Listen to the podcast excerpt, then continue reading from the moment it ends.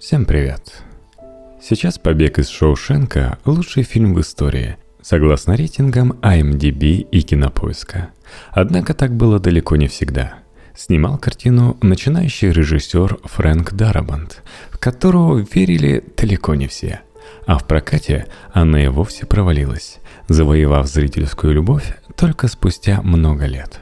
В честь 25-летия фильма вспоминаем его путь на экраны и то, что с ним происходило после релиза. Текст Никиты Янтуса для dtf.ru «Побег из Шоушенка» — не первое сотрудничество Фрэнка Дарабонта и Стивена Кинга. Познакомились они еще в 1980-м. Но в те годы Дарабонт мог только мечтать о должности режиссера. Он зарабатывал подготовкой площадок для съемок малобюджетных фильмов. Тогда в его жизни не было и намека на успешную карьеру в Голливуде. Дарабонт едва сводил концы с концами. Но была у молодого человека одна мечта. Он хотел снять полнометражный фильм по одному из рассказов мастера ужасов. Писатель не всегда хорошо относился к фильмам по своим книгам, чего стоит только его конфликт со Стэнли Кубриком, снявшим знаменитое «Сияние», Однако у Кинга было правило помогать начинающим постановщикам, продавая им права на экранизацию его коротких рассказов за 1 доллар. В 1980 году Фрэнк Дарабант заплатил писателю эту символическую сумму за историю «Женщина в палате» из сборника «Ночная смена». А работа над короткометражкой заняла у начинающего режиссера три года – также он потратил большую часть своей годовой зарплаты на постпродакшн – 7 тысяч долларов из 10. Окружающим оставалось только гадать, как у него получилось прожить на такую маленькую сумму. К счастью, получившийся фильм понравился писателю. Дальнейшему сотрудничеству ничто не мешало – После этого главной целью Дарабонта стала полноценная экранизация рассказа Рита Хейвард и «Побег из Шоушенка», опубликованная в сборнике «Четыре сезона».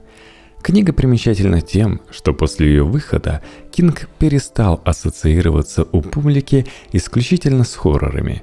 Писатель придумал четыре драматические истории, в которых не было места сверхъестественному, только человеческим чувствам и эмоциям.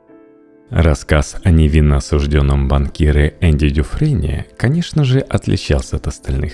Эта история до сих пор считается одной из самых обнадеживающих работ писателя. В ней Кинг почти прямым текстом провозгласил, что человеческое стремление к справедливости и свободе может преодолеть любые внешние обстоятельства. Написал же он рассказ, по его словам, под впечатлением от всех просмотренных фильмов о тюрьме – Интересно, что писатель не мог представить, как можно экранизировать побег из Шоушенка, ведь рассказывает о событиях только Ред, заключенный, с которым Дюфрейн заводит дружбу в тюрьме. Подробных описаний и продолжительных диалогов в истории тоже не было.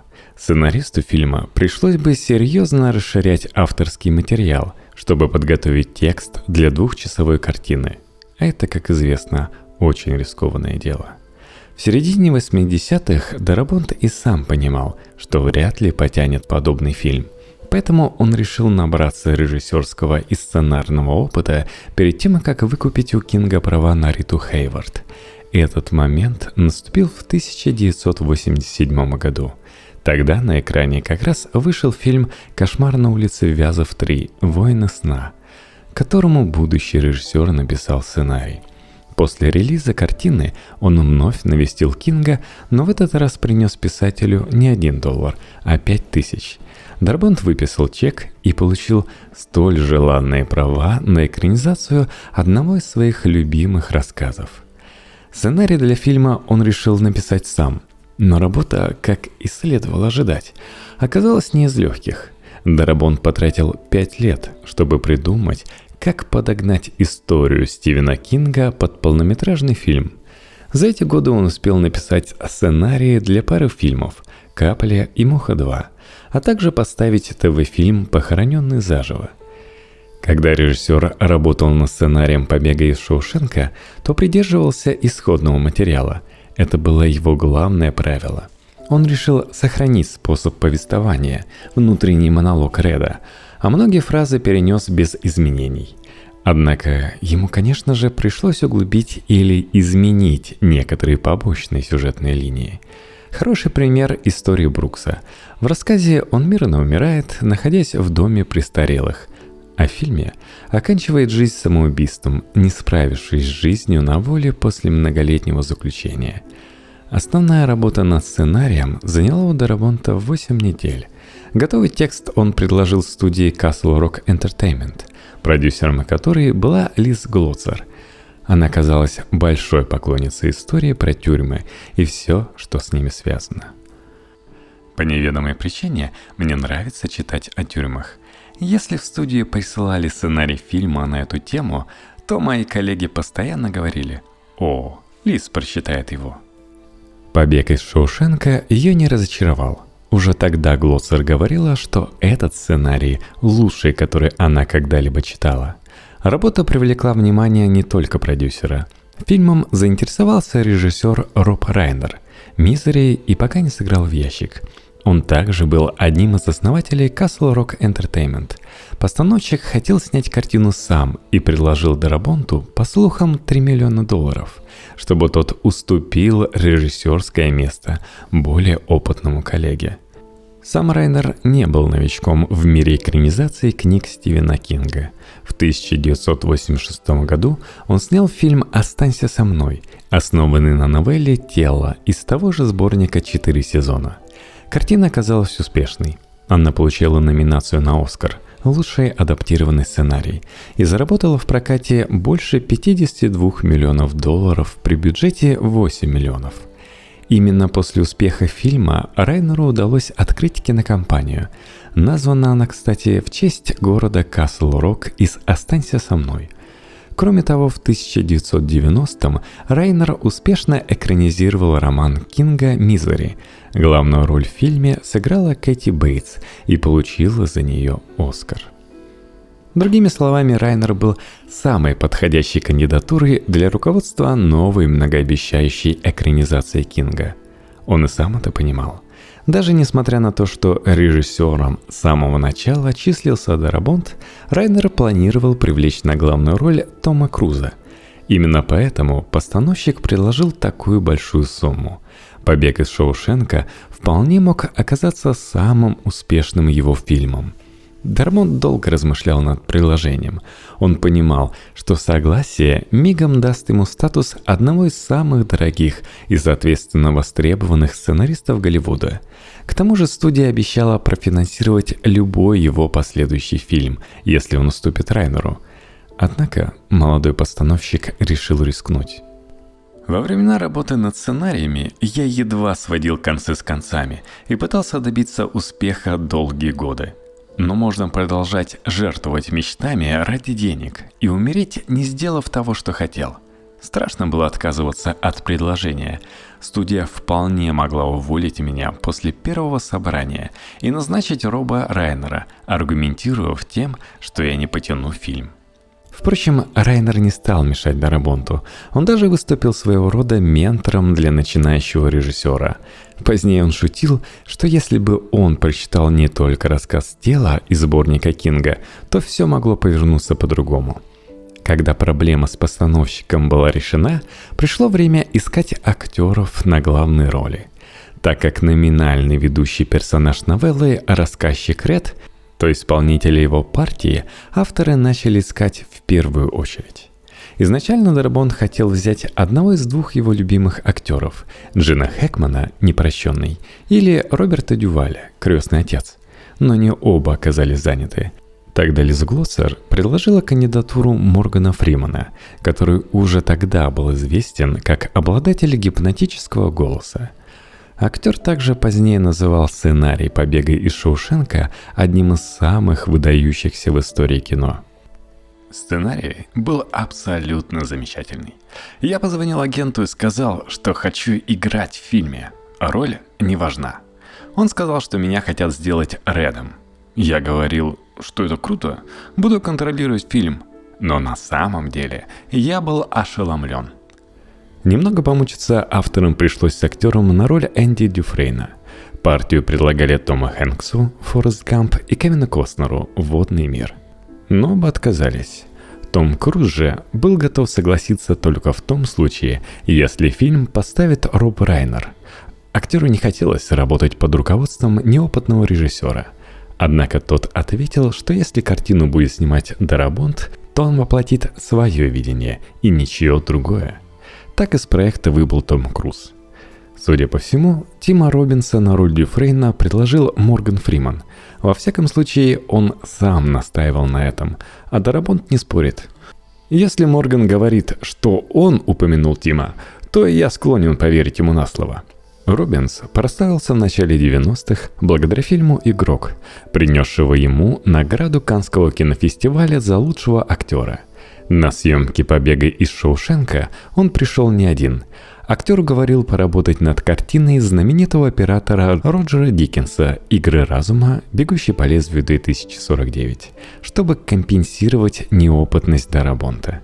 Интересно, что небольшую роль Томми, паренька, знавшего о невиновности Дюфрейна, должен был исполнить Брэд Питт. Но он выпал из проекта, потому что начал стремительно набирать популярность. Роли второго плана уже не подходили актеру. Еще до начала производства фильма авторам пришлось сократить оригинальное название. В Голливуде уже начали говорить, что молодой режиссер собирается снимать боепик о Рите Хейвард, а кастинговые агентства узнавали, как их клиенткам попасть на главную роль. Съемочный процесс проходил в настоящей тюрьме, расположенной в городе Матсфилд, штата Огайо. Называлась она просто «Матсфилдская тюрьма». Выбрали ее в том числе из-за ярко выраженного готического стиля. Строительство учреждения было закончено в 1910 году, а работало оно до 1990 Поводом к закрытию послужили нечеловеческие условия содержания заключенных. Всего за эти годы в ней умерло около 200 человек, включая несколько охранников, погибших во время побега арестантов. Дебют тюрьмы в кино состоялся задолго до Шоушенка. В 1975 году место использовалось для съемок фильма «Гарри и Уолтер едут в кино», а в 1986 для «Танго и Кэш». Дарапонт говорил, что Масвиллская тюрьма в первые годы после закрытия была очень мрачным местом. Позднее ее отреставрировали для проведения экскурсий – Тим Робинс также утверждал, что ходя по главному зданию заведения, можно было почувствовать боль тысячи людей. Авторы также общались с бывшими заключенными. Те рассказывали о жестокости охранников, постоянно избивающих узников. Подобные истории напоминали сценарий побега из Шоушенка. Съемки фильма проходили в течение трех месяцев. Группа работала по 15-18 часов в сутки 6 дней в неделю – Неудивительно, что далеко не всегда коллеги ладили друг с другом. Фриман вспоминает, что несколько раз спорил с режиссером о необходимости делать дополнительные дубли. Актерская работа сама по себе несложная, однако необходимость сделать что-то раз за разом по не очень понятной причине может забрать много сил. Другой неприятный момент случился после записи текста, который Ред произносит на фоне – Изначально Фриман подготовил все реплики за 40 минут, но позднее выяснилось, что на пленке сохранилось едва заметное шипение, от которого звукоинженеры избавиться не могли. Актеру пришлось еще раз записывать текст в более подходящей студии, но во второй раз процесс занял уже три недели – Впрочем, съемочные трудности все-таки помогали добиться желаемого эффекта. Оператор Роджер Диккенс признавался, что у него побежал холодок по спине от сцены на крыше, когда заключенные работали, а после пили пиво.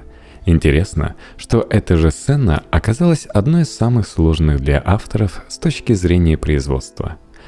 Сцену снимали в очень сложный день.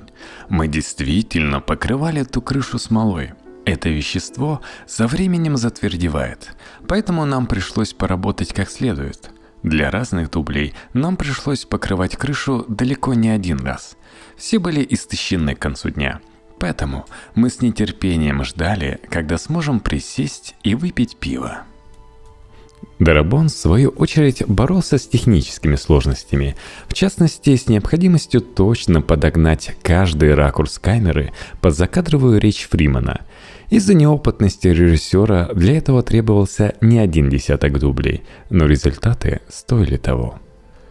Помню, как нам удалось сделать удачный дубль. Я поворачиваюсь, а позади меня кто-то льет слезы. Я подумал, окей, значит эта сцена сработала. Я многому научился за это время. У режиссеров должен быть внутренний барометр, чтобы измерять потребности каждого актера. Первая версия побега из Шоушенка шла два с половиной часа. Лиз Глоцер сказал, что это слишком много, и фильм требуется сократить. Правда, сильно уменьшить его не получилось. Итоговый вариант идет 142 минуты. Дарабонд вырезал всего лишь несколько сцен. Одна из них – расширенный эпизод привыкания Реда к свободе. Режиссер не считает, что вырезанные сцены привнесли бы в фильм что-то полезное. Некоторые из них он называл по-настоящему плохими. Однако Дарабон с Глоссер все-таки разошлись во мнениях касательно концовки фильма. Режиссер хотел завершить картину так же, как и Кинг свой рассказ. Показать Реда, направлявшегося в Мексику на автобусе с надеждой на лучшее. Продюсер же хотела безусловного хэппи-энда со встречи двух друзей – Дарабонт поворчал, что Глоссер требует обычного коммерческого слезливого финала – но все-таки подчинился после положительной реакции зрителей на сцену во время тестовых показов. Если вы недвусмысленно намекаете, что два героя встретятся, то зачем лишать зрителя радости увидеть их вместе? Несмотря на то, что фильмы на тюремную тематику никогда не собирали больших денег в прокате, студийные боссы все-таки ожидали от побега из Шоушенка многого – не последнюю роль в этом сыграли отличные предпоказы и хорошие оценки критиков. Фильм даже сравнивали с культовым «Пролетая над гнездом кукушки». Но реальность оказалась прозаичнее. Премьера фильма проходила в одном из самых знаменитых кинотеатров Америки «Синерама Дом», вмещающего 900 зрителей. 23 сентября 1994 года Дарабонд и Глоцер, готовые к дебютному показу, пришли в зал, но не увидели ни одного зрителя – им даже пришлось уговорить двух девушек, гулявших у кинотеатра, купить билеты на Шоушенк, чтобы не отменять показ. Авторы картины убедили двух подруг, что если им не понравится фильм, то они могут позвонить в студию Castle Rock и попросить вернуть деньги. У фильма не задался не только премьерный показ. За время проката картина при бюджете в 25 миллионов долларов собрала только 18 миллионов – Удручающий результат, особенно учитывая, что малобюджетный Форест Гамп и криминальное чтиво, вышедшие в том же году, принесли авторам не один десяток миллионов долларов прибыли. Лиз Глоссер уверена, что не последнюю роль в кассовом провале побега из Шоушенка сыграла негативная рецензия в издании LA Times. Журналист газеты упрекнул авторов, что они чересчур романтизируют тюремную жизнь. Побег из Шоушенка очень старается показать тюремную действительность через стекла розовых очков. В конце концов, эти попытки заставляют зрителя думать, что его жизнь намного тяжелее, чем у заключенных. Морган Фриман же в своем собственном юмористическом стиле говорил, что во всем виновато название фильма. Никто не мог выговорить фразу «побег из Шоушенка», все на свете продает сарафанное радио.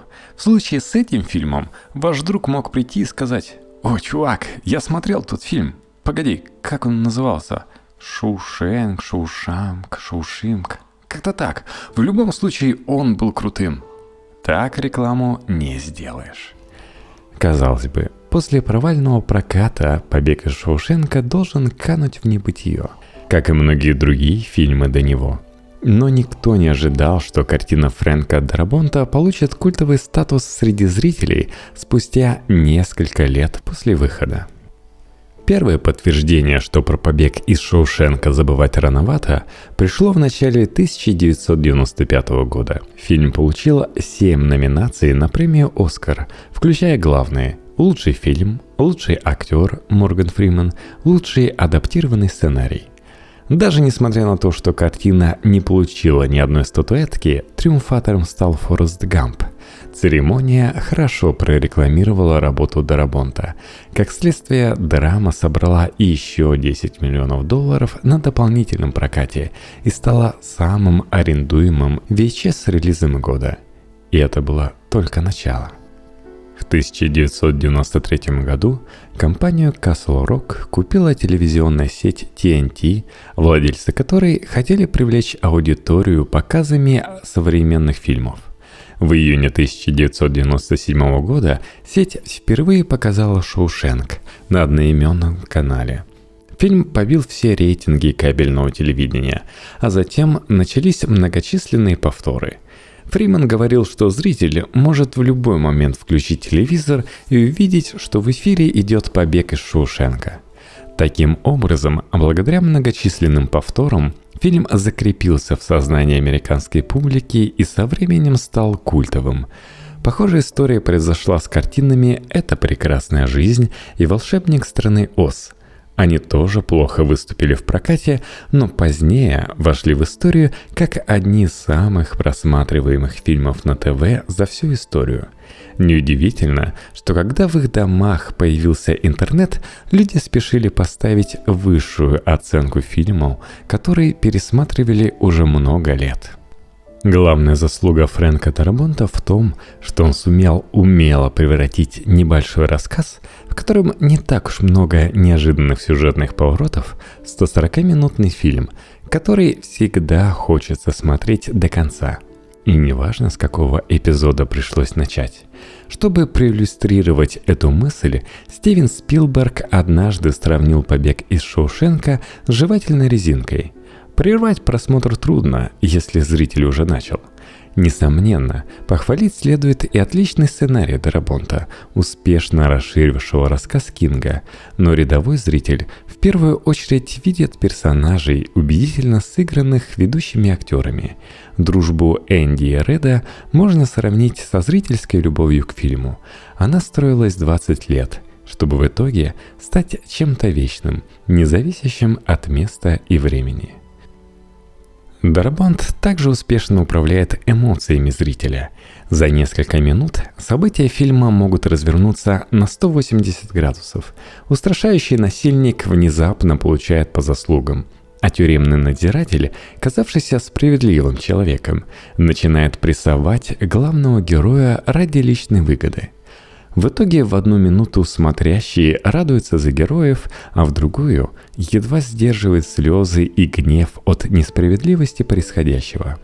Оригинальный рассказ, при всем уважении к старине Стивену Кингу, просто не способен вызвать такие же эмоции. Слишком быстро он заканчивается. Трудно поверить, но сам Фрэнк Дарабонт только в 2019 году понял, что фильм значит для людей – в августе он и 10 актеров из Шоушенка приехали в Мэнсфилд, чтобы встретиться с фанатами и устроить показ картины в честь 25-летия. Режиссер признавался, что за все эти годы ни разу не возвращался на место съемок, несмотря на то, что его приглашали несколько раз. Он был очень занят работой. Дарабонт очень удивился, когда понял, что люди до сих пор любят и обсуждают фильм – всего эту встречу за съемочной группой посетило около 20 тысяч человек.